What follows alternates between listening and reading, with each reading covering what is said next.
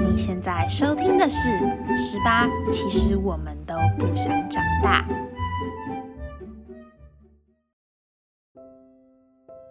各位听众朋友们，大家好！今天呢是来到一个全新的单元，那这一集呢是青春经验谈。我今天邀请到的一位高中生，他是我的高中朋友，他叫做蔡佩颖，然后我们都叫他佩佩。那接下来佩颖呢会为我们介绍三种不一样的主题，像是国际交流的部分，还有模拟联合国跟国外大学的部分，这是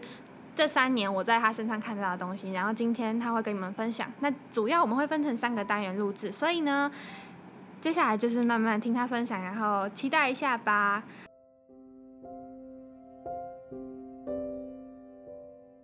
好，我是十八的主持人，可以叫我缺牙，因为我缺一颗牙。Hello，我叫蔡佩颖。好，嗯，嗨佩颖，Hello，好，我们第一次录觉得有点尴尬。嗯，其实这三年看过你参加蛮多有意义的活动，那我觉得其实我对你蛮有兴趣，跟我觉得最特别的一个活动是故宫大使。那你可以说说你在当故宫大使整个心路历程，或是你在里面学到什么东西吗？嗯，其实我是在高一那个暑假去参加故宫的青少年文化大使，然后这也是我所有参加的活动当中印象最深刻的一个，因为很累，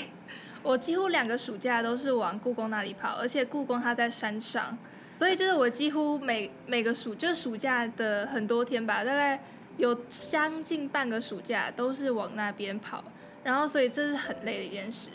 那我们其中的内容呢，就是我们前几天会先上课，然后会先有老师专业的导览老师带我们导览，就是各个常设展一次，然后我们还有自己手做一些有点像是古代的染布，那个蛮有趣的。然后我们之后就分成小组，然后要自己想出一个创意的导览的 program。然后我们这组想到的是一个用外星人当做衔接，然后来串联起来各个各个文物的一个 program。嗯那你们当初为什么会想到用外星人这个东西？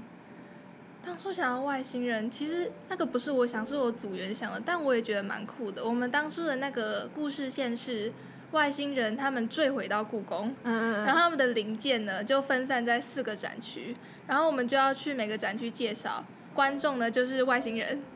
然后那个那些外星人要答对我们导览之后的题目，他们才能拿回零件，最后才可以回去自己的星球。嗯所以你们有实际在故宫里面带着民众做这件事情？哦，有，我们最后的时候，我们有开放让民众，就是让各个人去报名，然后我们最后就有导览一遍，而且那一遍是我们所有的服装啊，还有道具全部都自己做，因为那时候我是穿旗袍，然后你知道。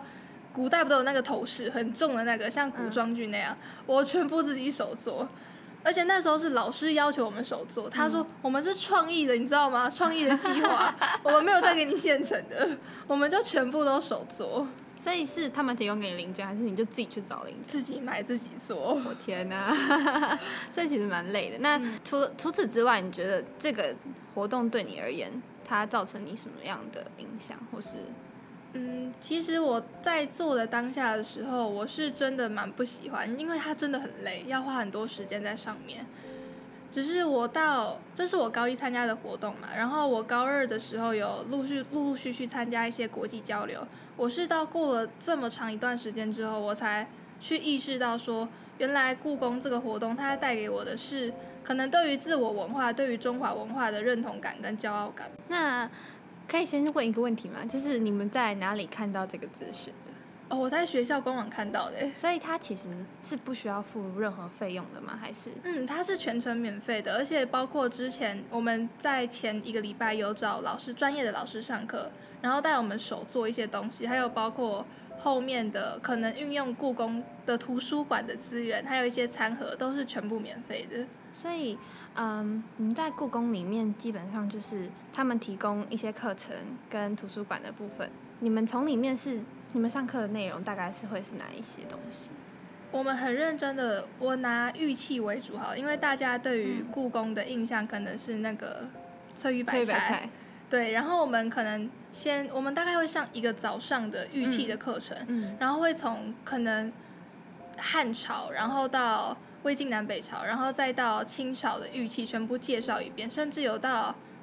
明初的玉器，嗯，然后还要把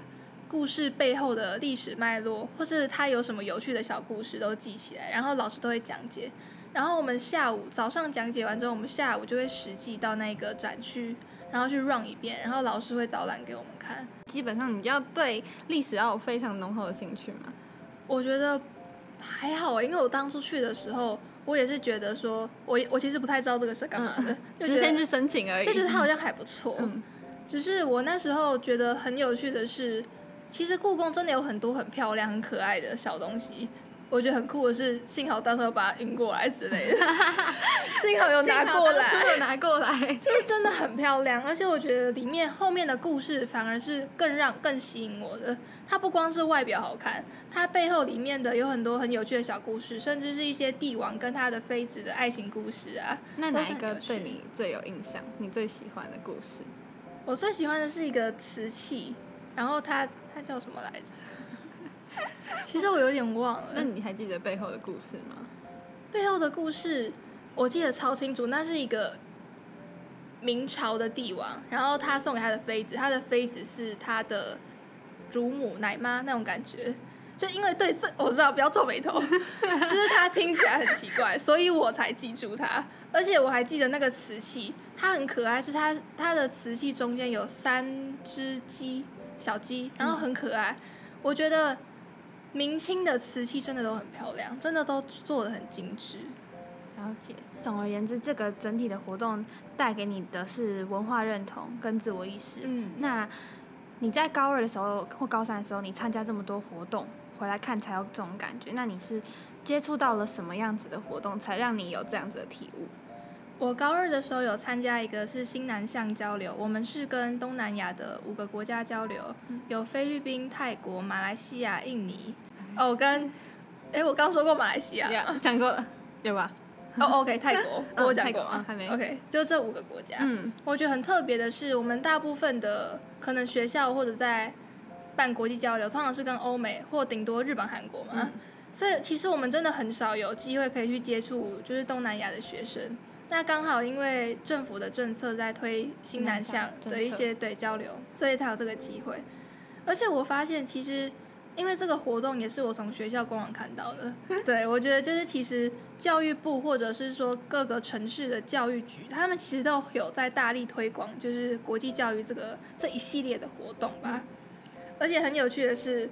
就是我身为台北人，我没有去过一零一，然后这个新南向活动它是全程免费的，所以他就带我们到一零一上面观景台去看，然后就是好像也去了日月潭诶，就这些都是我没去过的就是很。台湾道地观光会会去的景点。嗯，所以你们是跟着东南亚的学生一起到台湾各个不同的县市去看那些嗯观光景点。然后比较有趣的是，这个交流的后面，最后最后的时候，我们有一个 presentations，我们要去我们要去讲解说，就是我们这个五个国家的学生哦六个好在一起，我们要如何去推广国际教育。嗯然后我们这组想的方案是，我们可以从联合国的十七个永续发展项目去下手。嗯比如说第一个是解决贫穷嘛，那我们就可以让学生先从贫穷、国际贫穷，或者是某一个地区的非洲或南美洲的贫穷下手，然后以这个方式去了解，因为它十七个永续发展项目就包罗万象嘛，嗯嗯。所以就是比较可以全面性的去了解世界的发展。所以你们当初是像学办式的嘛，一个对一个，还是只说你们是一对多？我们小组的话是三个台湾学生，然后三个东南亚的学生，算一对一。所以是一整组一起行动的。嗯嗯，那有特别的一些活动要进行吗？你们有他们有到别的班去上课吗？还是基本上全程就是跟着你们一起的？基本上都一起。然后我们我比较有印象的是，我们有去桃园高中去做一个参访。嗯，哦，对，我们有入班上课，我想起来了，只是因为我们上的课是有点像表演艺术，嗯，它不是那种坐在教室比较很不是很制式的课程。对对对。然后那时候我还蛮有印象的是，他们桃园高中有一个舞蹈班吧，然后他们就表演了一个很台湾式的一个传统舞蹈嗯，我就觉得很酷，因为那个也是我自己本身没看没有接触过的东西嗯所以只是反而透过这个交流的活动，你更认识台湾这个地方。嗯那我想要问的是说，就是你在交流的过程中，这些东南亚学生有没有跟你原本原先预想的有没有不一样？或是只说哪一个部分你会有觉得说，哎，原来他们是跟我们想法不太一样的？好问题，我想一下。哦，我们那时候其实，在行前说明会的时候，我们有讲到，就是说，因为东南亚他们的宗教比较多元，嗯，然后可能会有一些伊斯兰教的教徒，他们可能会在可能我们活动进行的时候，他们时间就是朝拜的时刻到，然后他们可能要去旁边，嗯，就是进行他们的一些就是宗教活动，嗯，然后我们那时候在行前说明会有讨论到这个，然后我们也有想出一些应对的解决方法，就是其实我们去的每一个活动空间都有一些。都是有地方可以让他们进行朝拜，然后我们的饮食也是尽量以对，就是以以鸡肉为主，不然就是尽量不要有那些可能会抵触到的。对对对，结果我们就是参加的时候完全没有遇到这个问题，所以其实他们就是很蛮顺利的。对对对，就是我们那时候想说可能会遇到一些宗教上的，就是他们需要去进行一些事情，然后可能会 delay 到活动啊，或者是他们需要到旁边去进行宗教活动，就是就是都没有遇到。所以其实他们到台湾来，其实也蛮有点入境随俗的概念嘛。有点。除此之外，你还有经历过其他的交流活动？有，我升高三的暑假那一年，我去了，也是教育部办的德瑞法的交流活动。我们是去德国、瑞士还有法国，然后去有去入班上课。嗯，整体是几天吗？大概差不多两个礼拜。两个礼拜。但这个活动不是免费的吗？对，不是免费的，其实但其实是政府有补助，而且我觉得虽然账目上看起来不多，可是我实际去走过那个行程，我觉得其实教育部他让我们吃跟睡都都蛮好的，所以整体来说，觉得去这个活动这个交流参加，如果有足够的经济能力去参加是非常值得的。嗯，而且它其实其实教育部的很多活动，它都会有一两个低收入户或原住民的保障名额，然后你如果录取的话就是免费的。那在这个活动里面，就是因为德瑞法嘛，其实欧洲，你对他原本的印象跟你实际到地的感觉或感受有没有什么不太一样的地方？我讲一个比较有趣的，好了。其实我那时候看到德瑞法，我最憧憬的是法国，我超想去巴黎，就是你知道 shopping 啊，然后就是很很浪漫的，然后吃马卡龙。结果他去南法。而且还只去两天还一天，就是基本上就是我们就是去法国搭飞机回来而已。嗯，然后这是蛮有趣的一个点，因为我就当初对法国的印象就是就去巴黎啊，浪漫的地方。对，结果不是。那你们去南法遇到什么吗？我们是去参加雅尔的摄影节展。雅尔的摄影节展，那是一个蛮知名的国际摄影节展，虽然我在参加之前也不知道。那途中你看到什么东西？你说摄影展对低调一点的话，OK，其实我看到，其实我觉得跟台湾很不一样，或者跟整个东亚文化很不一样的是，他们的摄影展会比较比较 OK，我直白一点好了，就是他们有比较多可能裸露的部分，嗯，然后是直接直接呈直接呈现，嗯，而且是一整个展区都是，这不会避讳的那一种，对，所以当下那个从有让你 shock 到，对，因为是一整个展区，就是可能大概四十五平的。一楼啊，然后全部都是就是这一类的艺术型的展示品，然后我就想说，哇，有点文化冲击，因为我是说这个就不会在什么台北的美术馆看到的东西。对，的确。所以你当初最让你感受到冲击的部分是这个。嗯。那你在德国或是瑞士有看到一些其他有兴趣的东西吗？或是在你跟与你结伴的那些朋友当中，有没有一些一些交流啊、切磋等等？其实我觉得这一次这个国际交流最有趣的是，它让我接触了很多很陌生的东西，或者我平常不会接触的东西。那主要分为两项吧，一个是技职教育，另外一个是科技方面。科技的话，是我们去参加，我们去参访德国西门子的工坊，然后去看一下工业四点零，还有整个产业自动化的运作模式。然后技职教育的话，我们有去德国的，就是西门子他们的培训的学校。还有瑞士的饭店餐饮业的学校去参观，那我觉得其实这有点打破我对于技职教育的那些看法吧。我觉得在他们那边可能真的就是去做自己想做的事，而不是成绩不够所以到那边那种感觉。所以其其实台湾距离德国还是有一段距离的，就是他们是真的很专精在上面。诶，其实我不知道这能不能讲，因为我的室友是高职生，嗯嗯嗯，然后他是全团唯一的高职生，但他刚好是我室友，然后他就有跟我聊到一下，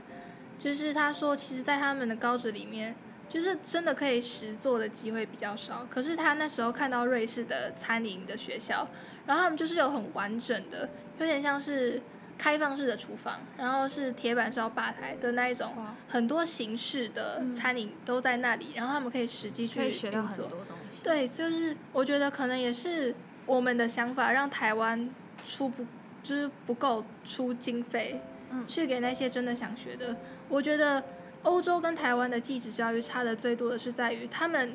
给学生很多实做的机会，而且他们是两条线发展，可能你一三五上课，二四去实习。哎他们实习是学校会帮忙，而且是有钱的。就是产跟业界实习这样。嗯，那像我在东南亚那边跟他们交流，还有到欧洲交流的时候，其实我自认啦，我应该算是看过或者是听过蛮多教育体制的人。像是我有马来西亚的朋友，他也是九点上课，然后两点就放学了。所以其实我觉得，我觉得可能很多人会有那种误解，是欧美好像比较轻松，他们就比较晚上学又比较早放学。但是我觉得在我的看法是，不管在哪个国家或哪个体制下吧，只要他想要成为很优秀的人，他就一定要很努力啊。不管是他今天几点放学，他可能放学之后还是要花很多时间去做他的工作啊，然后去做他的课业活动啊，还有一些实习啊，有的没的，他其实还是有很多事情要做。我觉得只是方向不一样。那你觉得台湾有没有什么地方？应该是说你个人的想法是，你对不管是现在我们一零课一零八课纲以前跟一零八课纲以后，你自己个人的想法是什么？就是我们都说百年树人嘛，嗯可是教育它就是一件百年大事，它不能是几年的改革就是真的可以去彻底改变的。而且老实讲，其实我觉得台湾教育不差耶，嗯主要是看你会不会去运用还有拿捏那些资源吧。而且像我们现在台湾有，我觉得升学方式管道很多，嗯我们有繁星嘛，看就是在校成绩，然后有学测，就是看成绩啊、面试，还有课外活动，还有职考，就是纯看成绩。我觉得这其实算是很多元诶，就还有特是殊选材啊，嗯，对，嗯就是真的可以让每一个学生找到他想要、他适合他的升学方式，嗯不像国外。你可以直接说啦，你可以开始批评了，可以开始批评了。OK，等我一下，等我一下。喝个水，喝个水，蓄势待发一下。就我也不敢说我讲的完全完全正确吧，只是我觉得其实像英美他们的教育体制其实有点跟他们的资本还有一些阶级地位有点连在一起了，有点像是绑在一起怎。么说？我们都知道，就是欧美他们的升学，他们是不太看成绩，他们也不像就是什么学测升学，就是什么成绩五十趴，面试二十趴，嗯他们就是很主观的一个升学方式吧。对，然后他们既然他不只看成绩的话，那就要有一些课外活动，然后你的口语表达能力啊，然后你有没有出过书啊，甚至你开过公司啊。虽然就是可能还是有很多很优秀、很好的，甚至免费有补助的课外活动可以参加，可是我觉得在欧美这些东西可能跟家庭的经济经济因素有很大的关系。正相关，我不敢说正比，但一定正相关的关系。所以像台湾，如果我今天就是没有时间参加活动啊，有的没的，可是我就只是很会读书，我还是可以用职考升学啊。所以我觉得台湾的升学方式算是多元啦，比起国外啦。算是多元跟相对公平的一件事情。可是我觉得很多高中生可能不满的是教学方式吧。对，因为有时候还是会有一些不知道在干嘛的我也觉得，教学方式。我也觉得其实教学方式真的是需要去改进。嗯，有些我觉得我们学太难了，老实讲，然后又学太多，太多个太杂。对，还有像是我觉得像高三我们上选修历史的时候，其实我觉得选修历史它真的有一点太细了，就是细到我会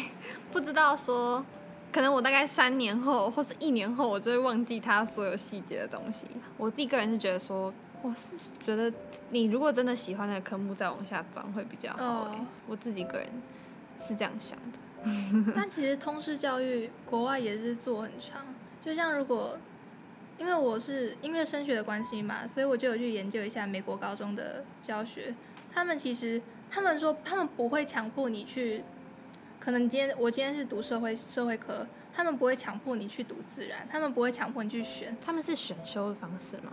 就是我要哦，应该有一些必修，然后有一些选修吧。只是假设你今天想要申请好的大学，你就是要去考那些考试，还是要去考自然科，就有它有科目考。嗯，所以我今天还是要去考个生物啊、化学，去证明哦我是全才发展的人。对。哎，他到大一、大二其实都还是有就是自然学分。哎，像上次我们不是带那个加拿大的那个，嗯嗯嗯，可那一台他不是就是。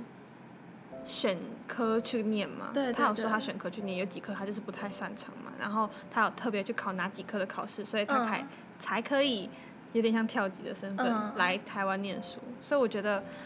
那样的方式其实是我自己个人蛮向往那一种方式，就是不用说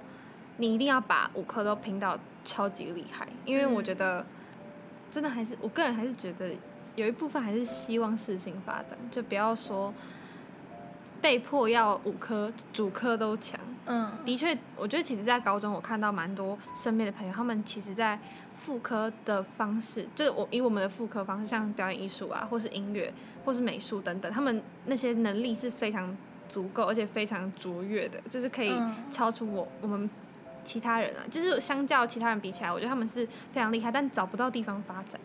我觉得这是有一点点，我觉得是高中。的问就是高中体制下的问题，就变成我们有点像是说，我们要把国术、社子音都念得很厉害的感觉。哦，我突然想到，我们那时候去德国，嗯，就是老师有跟我们讲说，他们从十岁就开始选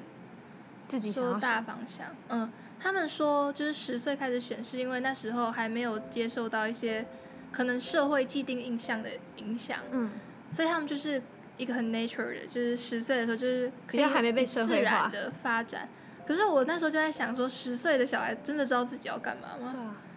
就是我我不会觉得说这样子比较好。好。可能是因为我也没有体验过吧。嗯。因为我觉得我自己也是到可能高二才比较明朗，说自己就是参加很多活动，然后有对世界有更多认知之后，才知道自己大概想干嘛，然后选什么科系。我不知道十岁就选会不会太太早。可是的确那时候真的是比较纯粹吧，可能就真的是选自己喜欢的东西。所以我觉得有好有坏，嗯，就是国外可能提早选，跟台湾到大学的时候才比较知道自己未来要干嘛，嗯，这样子比较下来，时间时间的长度跟我们自己的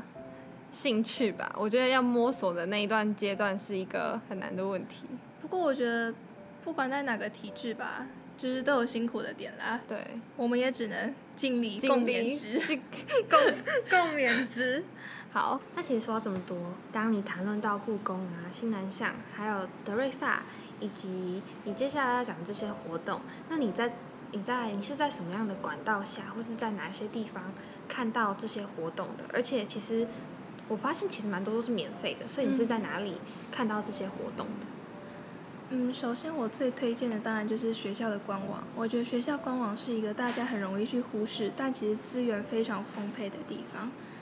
像是很多活动，他们的主办方其实是会寄一些邀请函，还有活动资讯给学校，然后学校就会把它发到官网上面。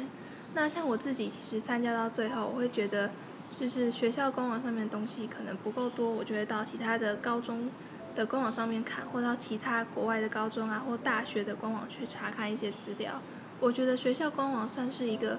它已经是筛选过是适适合学生的活动了。而且学校官网发布的活动大部分都是政府主办，所以会有一些补助跟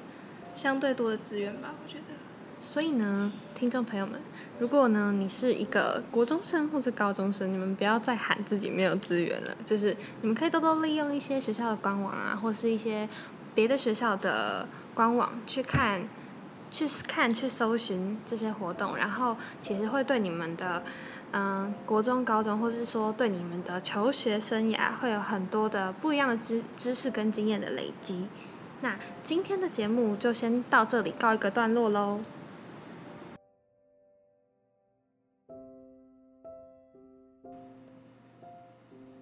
今天是我们青春经验谈的第一集。那么非常开心可以邀请到佩影这个非常厉害的人物，因为我从高中就非常崇拜他，他参与了很多不管是国内的活动还是国外的活动，他都非常积极的去参与这些交流啊、一些磨练等等的。嗯，那接下来我们可以预告，就是之后会谈论到他在不管是在国内参与模拟联合国的一些经验，或者是到国外去参加不同国家举办的模拟联合国。以及他到美国的联合国总部去参加世界青年大会的经验，都希望在之后与你们分享。那除此之外呢，我们也会再做一集分享他申请大学的种种困难。总而言之，他在我心里是一个我非常佩服的一位人物。那非常开心可以邀请到他。如果你们对他有一些疑问的话呢，或是有一些想问题想要询问他的。我们会将他的联络资讯放在粉丝专业上，所以你们可以直接询问他。又或者你们对我们这次的节目有一些想法，或者有觉得需要改进的地方，欢迎到匿名回馈的地方告诉我们，然后我们也会尽量的改进，让这个节目越来越好。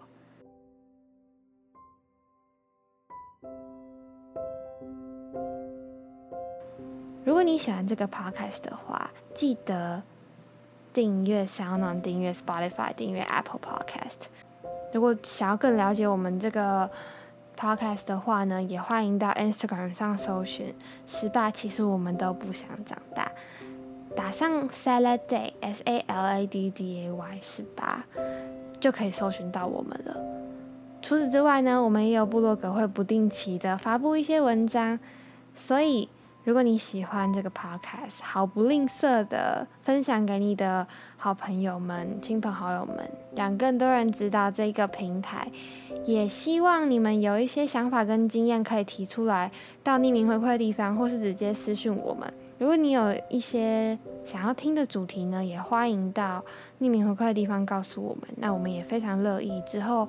有机会的话呢，我们也会做这些主题。